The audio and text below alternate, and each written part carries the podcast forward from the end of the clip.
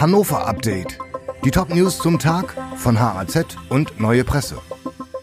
Dienstag, der 22. August. 52 Jahre alte Patientin stirbt bei Brand in Langenhagener Klinik. Bei einem Feuer in der Paracelsus Klinik am Silbersee in Langenhagen ist eine 52-jährige Patientin ums Leben gekommen. Eine weitere Frau, 82 Jahre alt, wurde schwer verletzt in ein anderes Krankenhaus gebracht, wie eine Sprecherin der Polizei am Montag mitteilte. Sie sei außer Lebensgefahr.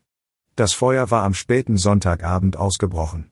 Im Gebäude befanden sich zum Zeitpunkt des Brandes rund 50 Menschen, auf der betroffenen Station insgesamt 19 Personen, sagte die Sprecherin. Zusammen mit dem Klinikpersonal habe die Feuerwehr die Station evakuiert. Die Brandursache ist noch unklar, die Kriminalpolizei hat die Ermittlungen aufgenommen. Südschnellweg, Behelfsbrücke wird später fertig als geplant.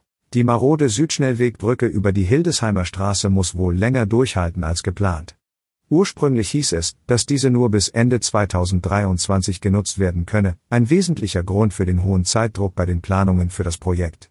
Derzeit deutet jedoch vieles darauf hin, dass dieser Termin nicht zu halten ist. Die Behelfsbrücke wird offenbar erst 2024 fertig. Unterdessen wollen die Grünen in Hannover die Hoffnung auf einen schmaleren Ausbau des Südschnellwegs noch nicht aufgeben. Bei ihrer Mitgliederversammlung haben sie einstimmig einen Rodungsstopp in der Leinemarsch gefordert. Die Partei sieht, anders als das Land, noch nicht alle Möglichkeiten ausgeschöpft. Krankenhäuser schlagen Alarm. Jeder dritten Klinik droht Schieflage. Jedes dritte Krankenhaus im Land steht nach Angaben der Niedersächsischen Krankenhausgesellschaft, NKG, vor einer wirtschaftlichen Schieflage, sollte der Bund nicht schnell mehr Geld zur Verfügung stellen.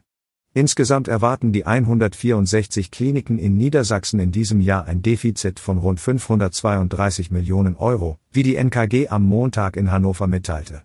Nachdem bereits im Vorjahr ein Defizit von 217 Millionen Euro zu Buche stand, rechnet die NKG für 2024 zudem mit erheblich steigenden Lohnkosten.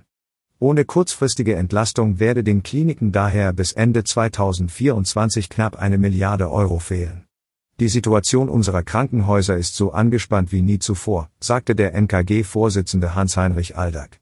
Die Landesregierung hat bereits angekündigt, den Krankenhäusern für Umbauten rund drei Milliarden Euro zur Verfügung zu stellen, gestreckt über zehn Jahre und gemeinsam mit den Kommunen.